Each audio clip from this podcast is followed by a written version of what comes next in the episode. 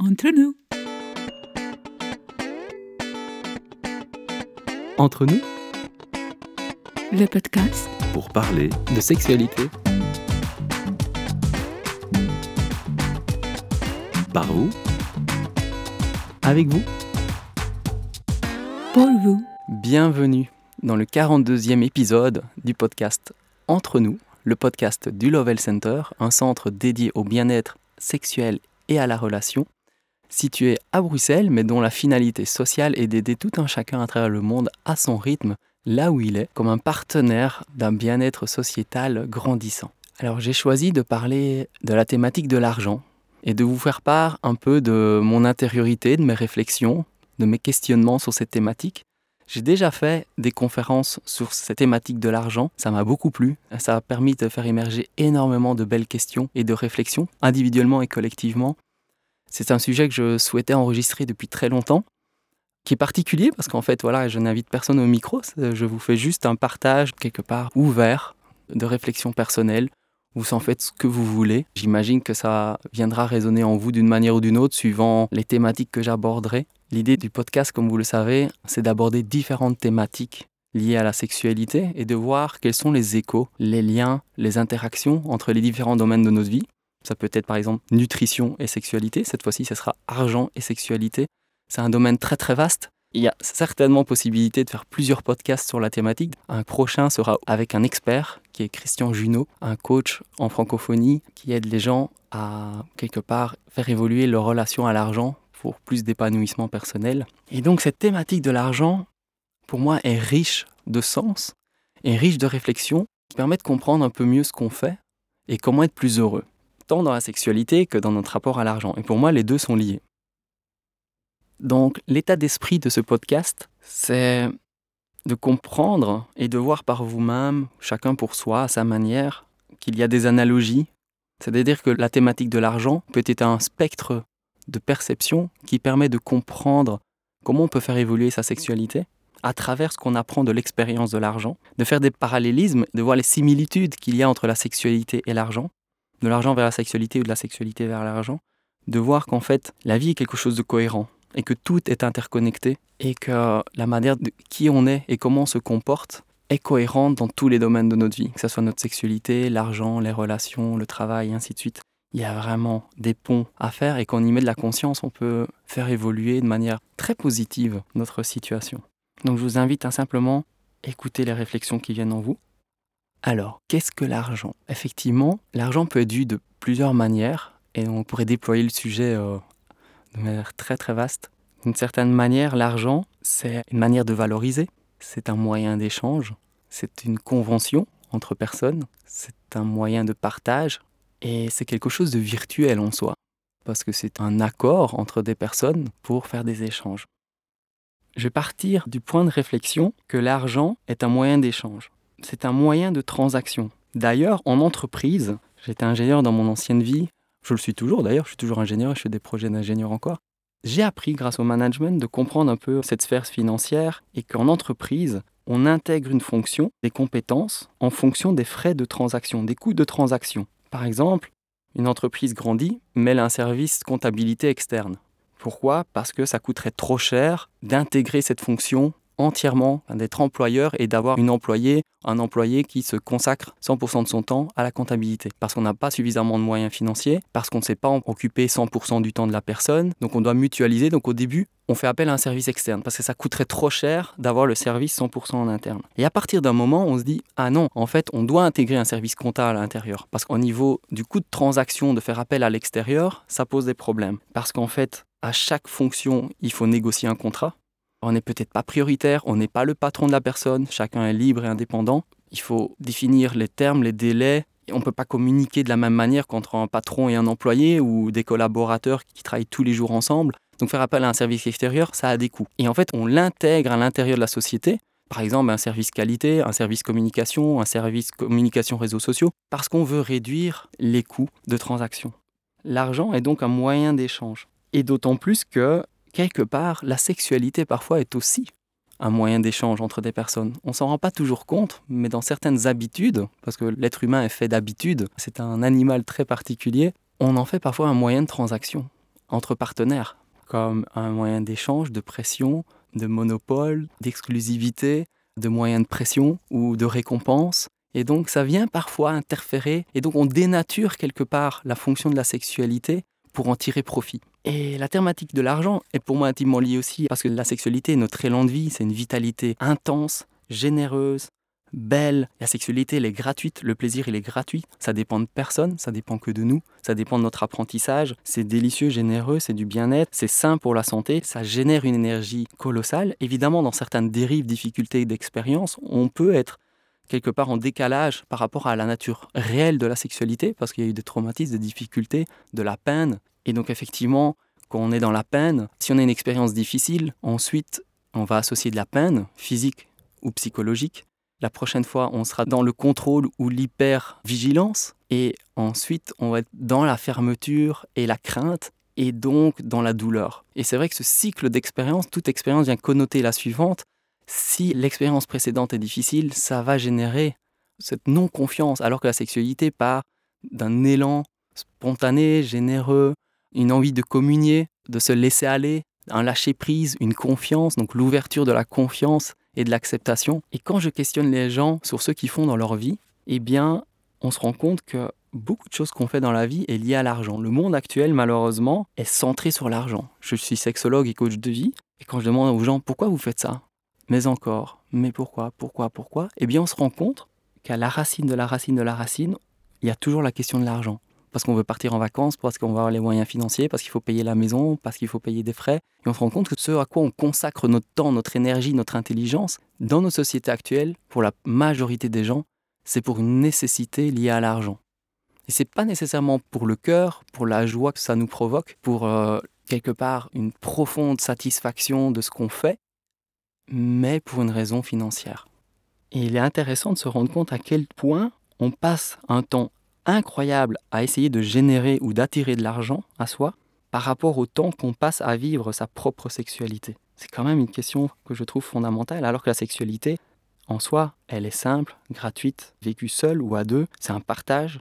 Et c'est un peu comme l'air qu'on respire, c'est gratuit. Il n'y a pas de compteur, il n'y a pas de comptabilité, il n'y a pas un contrat et des transactions, c'est juste, on est, on a juste besoin d'être, et on n'a pas besoin de calculer quoi que ce soit. Et que parfois, l'argent est aussi un outil de contrôle, de pouvoir, d'influence, de fidélité, basé sur le manque, le profit, les intérêts, et à quel point peut-être tout ça est présent aussi dans votre sexualité?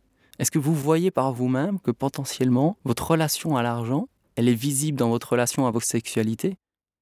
Ou à l'inverse, la relation à votre sexualité est en lien et a des échos dans votre relation à l'argent. Ou peut-être il y a un décalage qui va créer un dynamique en disant mais tiens non, finalement dans tel domaine je me comporte de telle manière mais c'est moins plus ou moins présent dans l'autre domaine. Et qu'en fait, ça peut créer une dynamique d'évolution, un delta qui va créer un mouvement d'épanouissement, en tout cas je l'espère, et que parfois on se comporte avec l'argent comme la sexualité, comme si c'était quelque chose de limité, quelque chose, une énergie vide qui était contrainte et que quelque part il fallait bien investir parce qu'en fait, elle n'est pas infinie. Et que quelque part, si on changeait cet investissement et qu'on le faisait avec cœur, et si on crée les choses avec cœur, est-ce qu'on ne créerait pas plus d'enrichissement mutuel pour soi comme pour l'autre? Et donc j'ai eu des réflexions sur, mais quels sont les systèmes financiers dans lesquels on a évolué?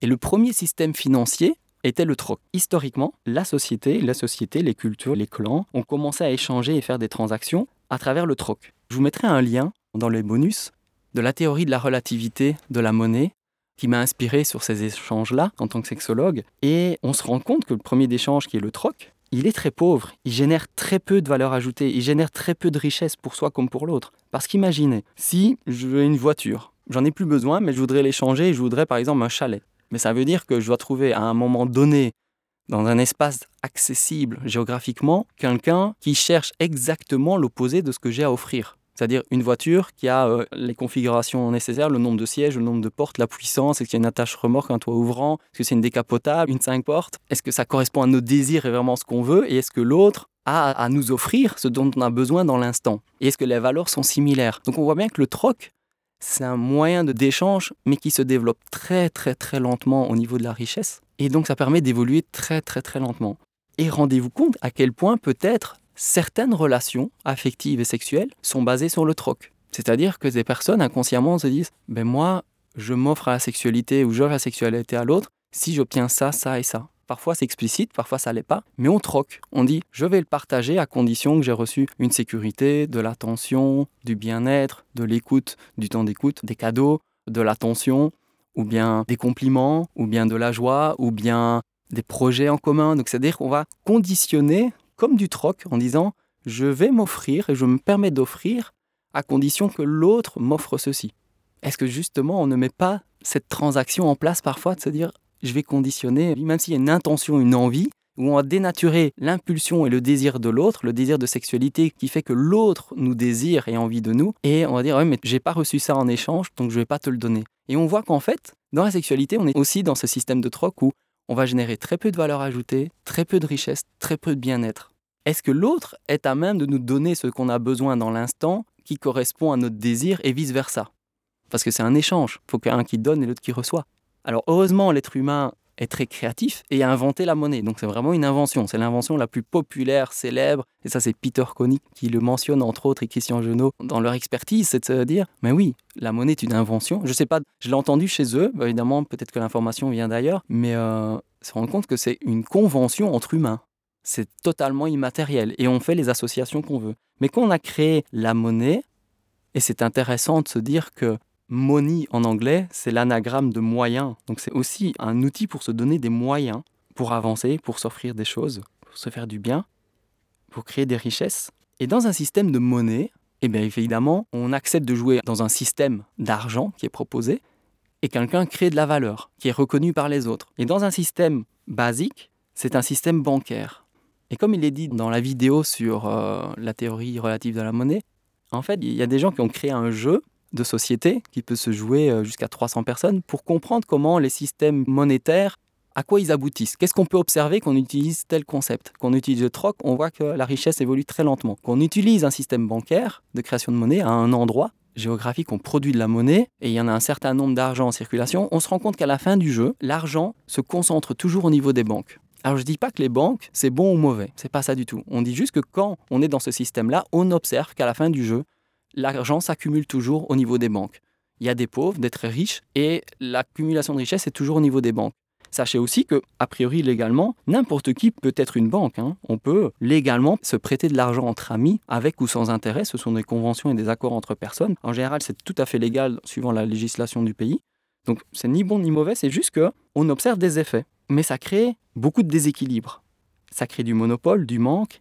On part d'un vide, d'une dette. En fait, ça crée un système de dette et de devoir. Alors si ça correspond à un élan de vie, ce n'est pas perçu comme une dette et un devoir. C'est parce qu'on contribue à quelque chose qui nous enthousiasme, ce qui est normal et qui crée du flux. Et pour créer du flux, il faut bien un delta. Comme euh, la météo, ben, il y a bien des pressions et sous-pressions qui font qu'il y a des mouvements de vent et que la météo est changeante en permanence parce qu'en fait, il y a bien des pressions, des pressions qui fait que ça crée un flux, comme le flux de humains à travers l'humanité. Ben, euh, il y a des flux humains entre tous les pays en permanence, toutes les régions du monde. Donc c'est tout à fait normal d'avoir des flux. Mais si c'est vu comme une dette et un devoir, ça part d'un vide.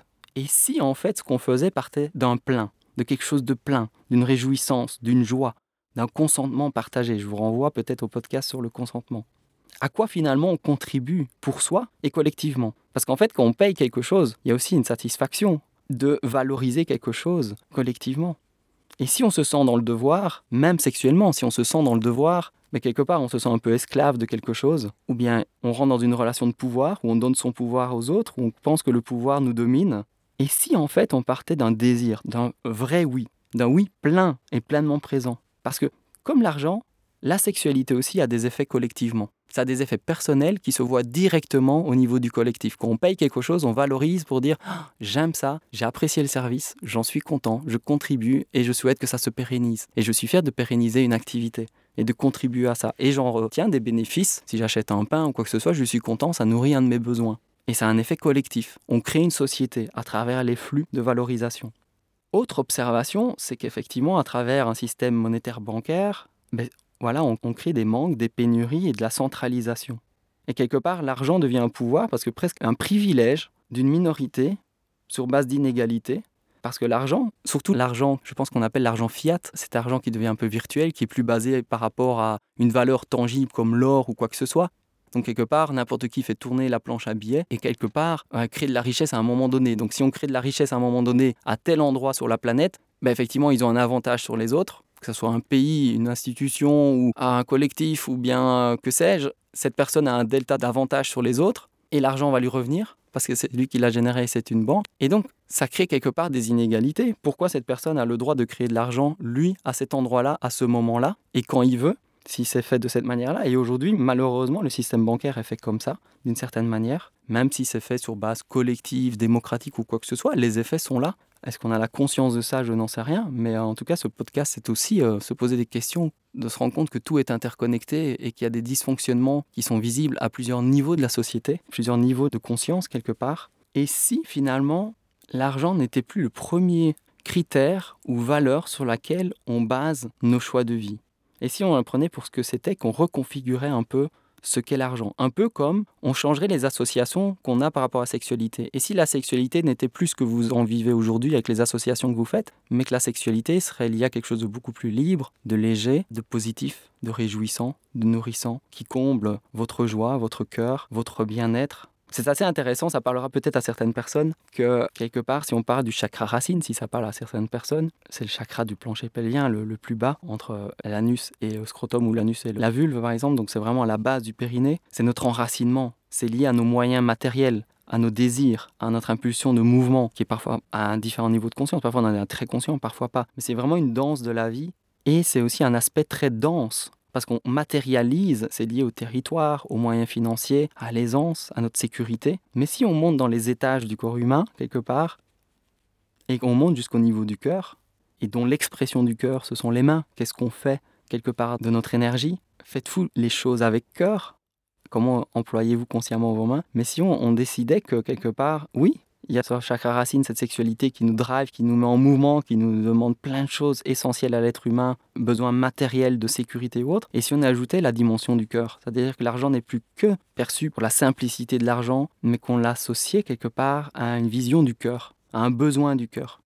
C'est assez étonnant d'ailleurs que dans les étymologies de l'argent, on parle euh, de bourse pour les hommes, du scrotum, de la peau des testicules, donc quelque part euh, d'où est générée euh, une certaine valeur ou importance. C'est marrant ces analogies de terminologie. Et donc, ben, on parle des bourses, des cordons de la bourse ou autre. On se rend compte que oui, le scrotum, ben, c'est aussi un site de production. Mais est-ce que c'est un processus continu de production? Ça me fait penser également euh, aux menstruations à l'aspect cyclique en fait de l'argent. Parfois on en a, parfois on n'en a pas. Parfois on est heureux parce qu'on a de l'argent, parfois on est triste parce qu'on n'en a plus. Un peu comme on peut être heureux ou triste quand on a ou non une vie sexuelle qui nous correspond en fonction de notre besoin, nos intensités, nos partenaires. Mais c'est fou comme on peut quelque part connoter la vie de manière positive ou négative si on a ou non de l'argent, si on a ou non de la sexualité. Alors que tout est cycle et que la production est variable ça serait intéressant si on avait euh, une autre terminologie que la bourse pour euh, connoter l'argent. Pourquoi pas le lier au cycle menstruel qui éveille à d'autres analogies et d'autres réalités de l'être humain et à la fois comme le sexe parfois est aussi une monnaie d'échange entre partenaires. On peut parler de prostitution ou quoi que ce soit, mais pourquoi on se prostitue parfois? Pour dénaturer quelque chose? Pas que c'est mal, je ne juge pas la prostitution, certaines personnes le font avec cœur, amour, parce que c'est un choix qui les nourrit, qui leur fait du bien, qui résonne avec leur personnalité, leur qualité, leur talent et leur envie de contribuer pour eux et la société. Et il y a des gens qui travaillent aussi, euh, les travailleurs du sexe, aussi pour des personnes en situation de handicap. Donc il y a mille raisons qui justifient et qui valorisent la sexualité quelque part monnayée. Et aussi, ça nous révèle à nous-mêmes, à notre société, où on en est dans notre société. Parce que parfois, c'est vrai qu'il y a aussi toute une autre facette de la prostitution qui est beaucoup moins réjouissante, que je ne juge pas parce qu'en fait, c'est le résultat de beaucoup d'autres facteurs. Donc c'est juste la face visible de quelque chose. Si on changeait les paramètres de base, les conséquences de la prostitution ou de l'état de la prostitution dans certains domaines seraient inexistants. C'est parce qu'on part du manque, de la difficulté. Il n'y a pas d'éducation sexuelle ou très peu, et donc en fait on parle de difficulté aussi à accéder à cette richesse sexuelle qui est omniprésente, qui est libre, qui est abondante, qui est généreuse, et on en fait, de par la culture et notre éducation, quelque chose de difficile d'accès qui est en manque pour beaucoup de personnes, en frustration pour beaucoup de personnes, abondante pour certains et complètement inexistante pour d'autres il y a des inégalités colossales et tout ça résulte d'énormément de facteurs liés à notre culture actuelle. Je la juge pas, mais est-ce que le sexe parfois pour certaines personnes n'est pas une monnaie d'échange? Parfois on reste avec une personne pour le confort matériel, mais ça serait tellement beau de aussi oser le dire, d'être vulnérable et authentique et de dire, tu sais, dans, les années passent dans notre couple, mais je me rends compte qu'en fait, il y a des éléments où je suis plus nourri, mais aussi je valorise le fait que j'ai une sécurité financière grâce à toi, qu'on soit homme ou femme, et que ça fait partie aussi de l'équilibre du couple et des besoins que j'ai et je reste peut-être plus aujourd'hui dans ce cycle de la vie par rapport à cette sécurité financière. Et ça a de la valeur, ça a de l'importance, et c'est une gratitude qu'on a envers l'autre. Mais oser dire parfois, voilà, je suis plus avec toi pour l'argent aujourd'hui qu'avant je l'étais pour l'émotion, pour la gratitude, pour le désir, parce que j'avais de l'admiration, parce que j'aimais ton énergie, parce qu'on rigolait, parce qu'on voyageait, parce qu'on avait... Voilà, et je veux dire, ben, on voit juste un delta, et se dire, tiens, ça éveille en moi des désirs de faire réémerger, soit des choses du passé, soit des nouvelles choses, telles qu'on est aujourd'hui. Mais oser dire à l'autre parfois, tiens, comment je me comporte vis-à-vis de toi et dans ma sexualité ou dans ma relation affective et sexuelle en lien avec l'argent et d'être vrai avec l'autre? Où ça m'inquiète, où je suis en insécurité, où ça me plaît, où en fait c'est un pilier fondamental ou pas?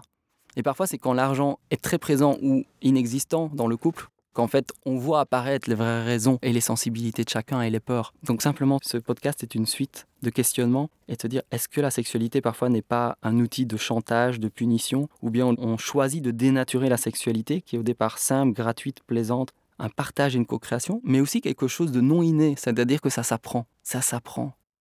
C'est un parcours qui évolue toute la vie et chaque personne aura une évolution par rapport à sa sexualité et à l'argent qui va évoluer et elle n'est pas statique elle n'est pas figée et elle n'est pas la même pour tout le monde. Et l'accepter qu'en fait, la sexualité, c'est aussi quelque chose qui se découvre. Et son ou sa partenaire va aussi avoir cette évolution personnelle. Comment on s'accompagne en fait? Et si le sexe était libre de tout ça Si euh, ça partait d'une envie, d'un désir, d'être au monde et de créer, d'être acteur et d'engendrer quelque chose. On dit bien faire l'amour, on crée quelque chose. En anglais, même, le terme l'éjaculat, on dit que c'est le semen, la semence. Donc qu'est-ce qu'on sème? Et c'est marrant, on revient au thème de l'amour. Qu'est-ce qu'on sème? Qu'est-ce qu'on met comme graine dans notre terreau fertile pour faire émerger quelque chose? Ça, c'est fondamental parce que moi, je suis convaincu qu'on fait l'amour. C'est-à-dire que quand on fait l'amour, notre corps produit des hormones, des neurotransmetteurs qui nourrissent notre corps et notre esprit de mille manières différentes, chacun à sa manière. Et est-ce que finalement, parfois, notre sexualité n'est pas la reproduction de quelque chose? La reproduction de schémas du passé, de schémas collectifs, du schéma culturel, du schéma de la famille, du schéma de partenaire ou de ce qu'on croit que le partenaire attend de nous ou des limites qu'on se met de nos propres croyances. Je pense que c'est intéressant de se dire qu'on crée quelque chose qui est unique, chaque fois renouvelé et que on produit vraiment de l'amour. C'est pas inné, c'est pas naturel. L'amour, c'est un art, ça se comprend, ça s'expérimente, ça se vit, ça se vit à l'intérieur, c'est un état intérieur et c'est une richesse colossale, abondante et infinie en fait. Alors j'arrête ici les échanges et je vous donne rendez-vous dans la prochaine capsule pour la suite. Entre nous. Entre nous, le podcast pour parler de sexualité. Par vous Avec vous pour vous.